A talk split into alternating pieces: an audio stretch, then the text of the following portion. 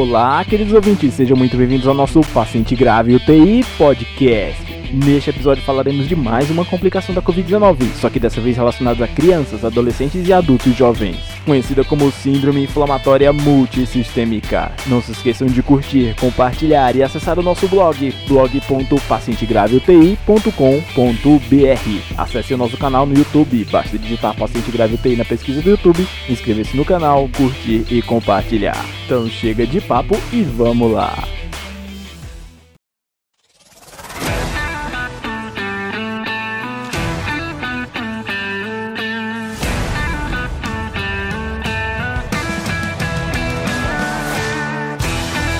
Crianças e adolescentes inicialmente eram consideradas como poupadas da pandemia atual, apresentando apenas formas mais leves da doença.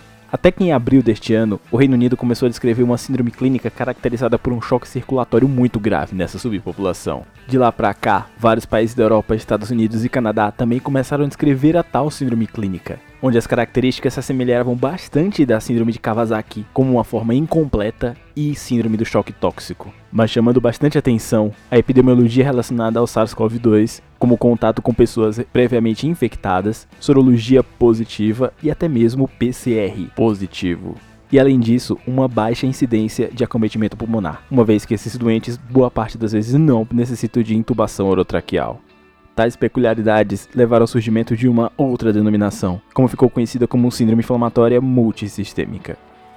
Ainda não se entende bem a sua real fisiopatologia, apesar de que o surgimento semanas após infecções pelo SARS-CoV-2, crianças com PCR negativo, o fato de algumas crianças apresentarem sorologia positiva, além de elevação marcante de PCR, leucocitose, febre, mais uma doença cardiovascular mais marcante, se assemelhando a uma vasculite, remete mais a pensarmos como uma doença inflamatória em si. Daí o seu nome e pelo fato de acometer vários órgãos ao mesmo tempo, veio a denominação de multissistêmica. Existe até mesmo o surgimento de aneurismas de artérias coronárias, como é visto no Kawasaki. A maior preocupação que se tem é justamente pelo fato de ser uma doença potencialmente muito grave, sendo que a maior parte dos doentes são tratados em ambientes de terapia intensiva, com alta necessidade de suporte, principalmente do ponto de vista hemodinâmico, na maioria das vezes com grande quantidade de drogas vasoativas a rigor, ainda é considerada uma condição rara, e não se sabe se existe uma predominância de um grupo racial sobre outro, mesmo que a maior descrição é em afrodescendentes e hispânicos. A faixa etária predominante é de crianças e adolescentes, mas já existe descrição de até 21 anos de idade. No último estudo americano, cujo link está na descrição, a média foi de 8 anos de idade. Em suma, a pandemia atual trouxe mais uma complicação, só que agora em crianças e adolescentes, com o surgimento de uma doença grave, multissistêmica e que surge depois de algumas semanas após o contato inicial com o SARS-CoV-2.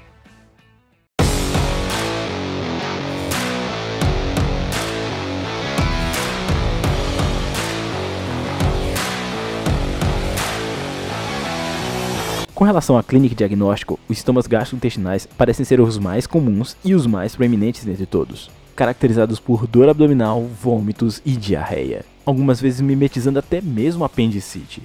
Outro bastante comum é a febre, com duração em geral entre 3 a 5 dias. Porém, como já disse anteriormente, os sintomas respiratórios não são sintomas muito comuns, apesar de que algumas crianças necessitam de O2 suplementar e algumas vezes até ventilação mecânica não invasiva. Mas aí já entra a confusão com a própria síndrome clínica do choque, em que o choque distributivo geralmente necessita de mais suporte do ponto de vista respiratório. Outros sintomas também são rash, parecido com o Kawasaki, conjuntivite, envolvimento de mucosas, alterações neurocognitivas como cefaleia, letargia e confusão mental, edema de extremidades e odinofagia. Mas à medida que a evolução da doença vai ficando cada vez mais grave, o choque passa a ser uma das principais formas clínicas dela.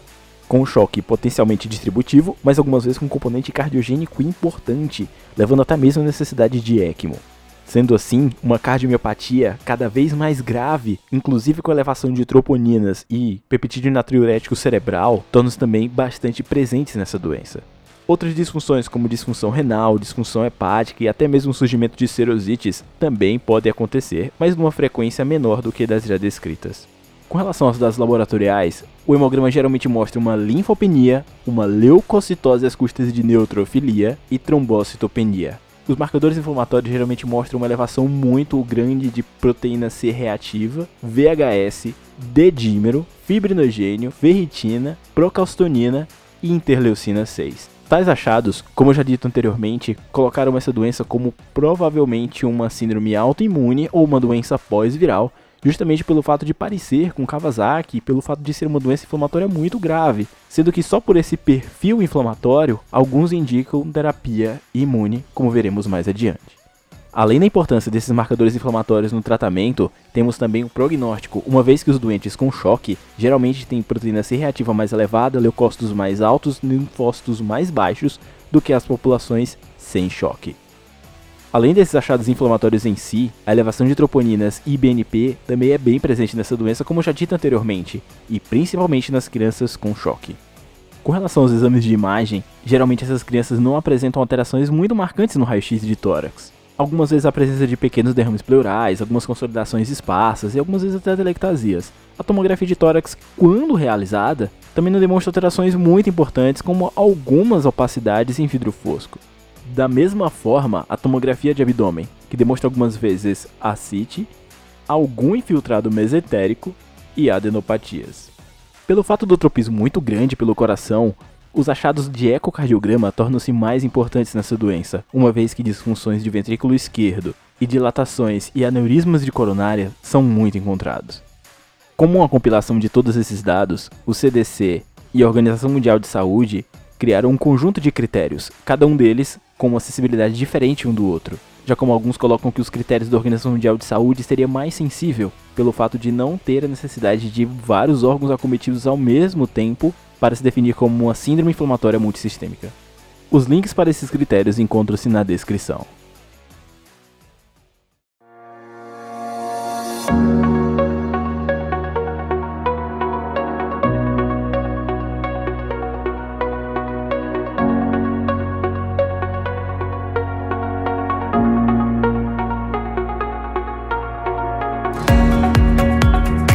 Relação à condução de casos suspeitos, acreditamos que alguns exames, além daqueles já descritos anteriormente, também devem ser solicitados, como principalmente culturas de sangue, urina e a pesquisa de outros vírus como Epstein-Barr e citomegalovírus. Além disso, sorologia para bactérias como leptospirose, principalmente depender da época e da epidemiologia dos doentes, também devem ser consideradas como diferencial. Já entrando no assunto de diagnóstico diferencial, entrariam também lupus, vasculites, apendicite, a própria Kawasaki e sepsis bacterianas também devem ser consideradas como diagnóstico diferencial. A síndrome do choque tóxico estafilocócico e streptocóxico também devem ser consideradas. No início do podcast, falamos da epidemiologia relacionada ao SARS-CoV-2, mas a presença de PCR ou a sua ausência não são condições sine qua non para o diagnóstico de síndrome inflamatória multissistêmica uma vez que boa parte dos doentes não apresentam positivação do PCR de SARS-CoV-2. Em alguns doentes, o diagnóstico é feito através da sorologia e algumas vezes até o PCR e a sorologia são considerados negativos, mas o doente já teve contato com alguém com SARS-CoV. Sendo assim, esses doentes também devem ser considerados como potenciais portadores de síndrome inflamatória multissistêmica. Já com relação ao tratamento, deve-se considerar sempre o início de antibióticos, uma vez que essa doença sempre lembra bastante infecções por bactérias. Já quanto aos antivirais, já entra-se numa condição bem controversa, uma vez que até mesmo para o SARS-CoV-2 em adultos não se considera o tratamento ainda com antivirais, apesar de o potencial efeito do Remdesivir, como já descrito nos podcasts anteriores. Terapias mais específicas dependem da forma clínica da doença. Uma vez que se considera a doença como sendo uma vasculite, ou seja, sua aparência mais forte com Kawasaki, deve-se considerar bastante o início de terapia como se fosse um Kawasaki nesse caso, como por exemplo AS e imunoglobulina. Pelo fato de se assemelhar bastante com Kawasaki em alguns casos, alguns grupos consideram exatamente o mesmo tratamento para formas mais graves de Kawasaki. Em outras palavras, para doentes que apresentam critérios de Kawasaki, Kawasaki incompleto, o tratamento com AS, imunoglobulina e até mesmo glicocorticoides devem ser iniciados. Já com relação à evolução da disfunção cardíaca, o potencial para desenvolvimento de disfunção de ventrículo esquerdo com necessidade de inotrópicos, vasodilatadores ou vasoconstrictores e até mesmo em alguns casos de antiarrítmicos, associado ou não a dispositivos ventriculares e até ECMO, coloca a necessidade de ecocardiograma, troponinas, BNP, monitorização cardíaca e demais outras monitorizações hemodinâmicas como partes fundamentais na terapia de suporte desses pacientes. O uso de anticoagulantes sistêmicos também pode ser necessário, uma vez que o desenvolvimento de trombos, tanto associado com o próprio Covid-19 como essa complicação multissistêmica, também pode levar ao desenvolvimento de trombos de ventrículo esquerdo, tromboembolismo pulmonar e infarto agudo do miocárdio. Cada caso deve ser avaliado separadamente. Outras terapias adjuvantes como inibidores de interleucina 1 como a ananquina, inibidor de interleucina 6 como o tocilizumab e plasma convalescente ainda têm seu efeito incerto e seu uso deve ser avaliado caso a caso.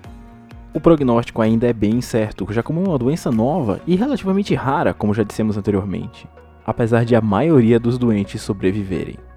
Ainda não se sabe como que seria com relação a sequelas, como naqueles doentes que apresentam aneurisma de coronárias, mas um segmento parecido com Kawasaki deve ser considerado nesses casos como a repetição de ecocardiograma a posteriori.